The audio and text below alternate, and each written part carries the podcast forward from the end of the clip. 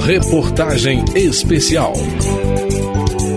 Diante da necessidade de obter renda e uma vida melhor, os moradores das favelas começam cedo a empreender.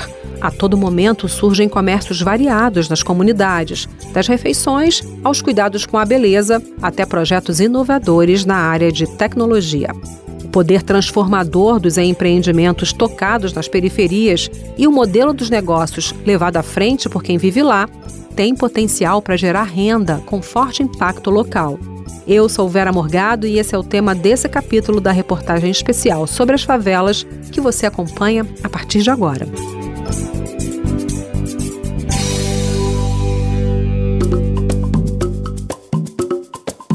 Em junho, houve o lançamento da Frente Parlamentar em Defesa das Favelas e Respeito à Cidadania de seus moradores.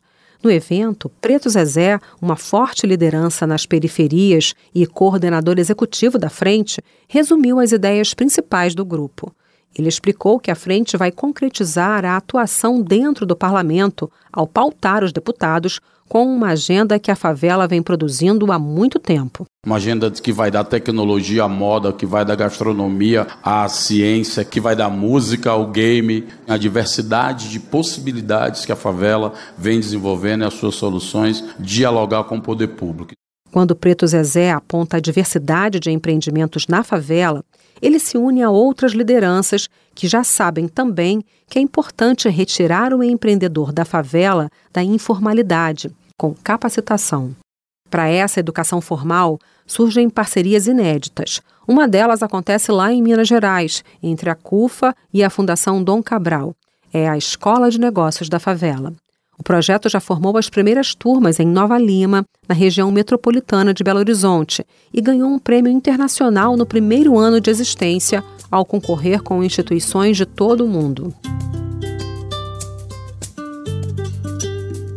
Acostumada a atender executivos de grandes empresas, a gerente de projetos de educação da Fundação Dom Cabral, Vanja Abdala, explica que o público-alvo dessa vez é o empresário que inicia um negócio dentro de casa para subsistência, a partir de recursos mínimos. Eles são muito criativos, eles têm que se virar para conseguir recurso. Então, a gente vê tudo quanto é tipo de serviço dentro da favela e pessoas que precisam apenas de um empurrão, de uma capacitação mínima para você impulsionar o negócio dele. Para capacitar 30 mil pessoas em até quatro anos, que é a meta da escola, os cursos gratuitos têm módulos curtos que podem ser acessados pelo celular.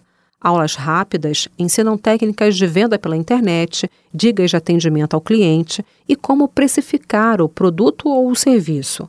O material foi criado em parceria com os moradores das periferias. Atores e técnicos da favela adaptaram um conteúdo audiovisual e principalmente a linguagem, chamada por eles mesmos de favelês, explica a Marciele Del Duque, coordenadora nacional da CUFA e diretora da Expo Favela Minas Gerais. Dentro de um negócio de um cara que tem um carrinho de cachorro quente, como que eu vou desenhar o business plan desse moço que atua ali na sobrevivência, vende hoje para comprar a salsicha de amanhã? Com uma linguagem local. Eu vou tirar dessa linguagem do mercado, de business plan, background, e vou levar lá para dentro e falar assim: olha, me conta aqui, qual que é seu corre? Corre é um negócio do cara ou da mina. Favelês, simples assim. Ninguém nos cursos fala, vamos fazer uma consultoria financeira, mas sim, vamos fazer as contas do mês. E esse é um dos conhecimentos mais importantes oferecidos na Escola de Negócios da Favela, afirma a Vanja Abdala. Quando a gente faz pesquisa com esses empreendedores, a gente vê que a maioria deles é endividado. Ele não sabe quanto ele ganha, ele não sabe quanto ele gasta. É tudo junto e misturado. A família inteira. E aí a gente ensina, né, através de uma ferramenta financeira, a separar esses gastos, até para ele poder precificar melhor o produto dele. É a necessidade que empurra o morador da favela para o empreendedorismo, termo que passou a ser usado há poucos anos nas quebradas.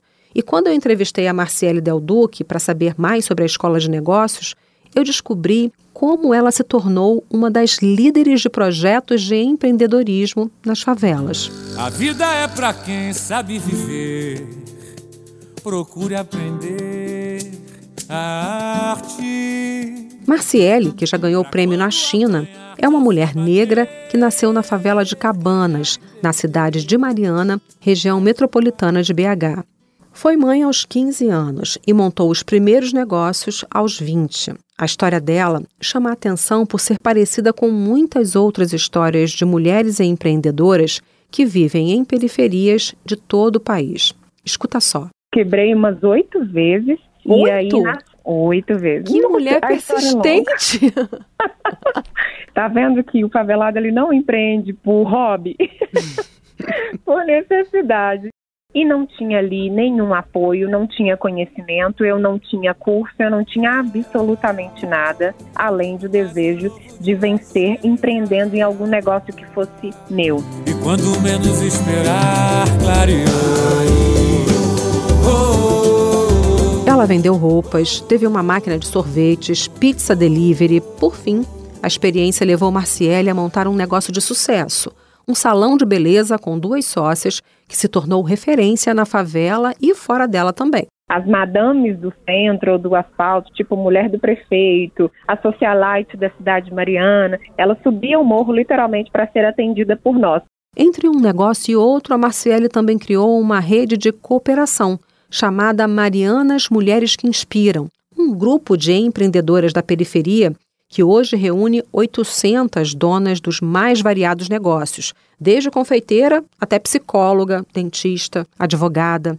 No ano passado, ela ganhou um concurso do governo chinês que premia lideranças femininas na área de negócios e foi até a China onde a gente pôde fazer vários momentos organizados pelo governo da China. Montamos ali um matchmaking, né, um, o famoso pitch, onde tinha empresas em espaços ali onde eles estavam para nos ouvir, ouvir o nosso projeto e entender como a gente podia fazer negócio verdadeiramente China, Brasil, Brasil, China. Além de histórias de sucesso, existem cada vez mais números que provam o poder desses negócios e dessas mulheres de mudar a realidade das comunidades onde vivem.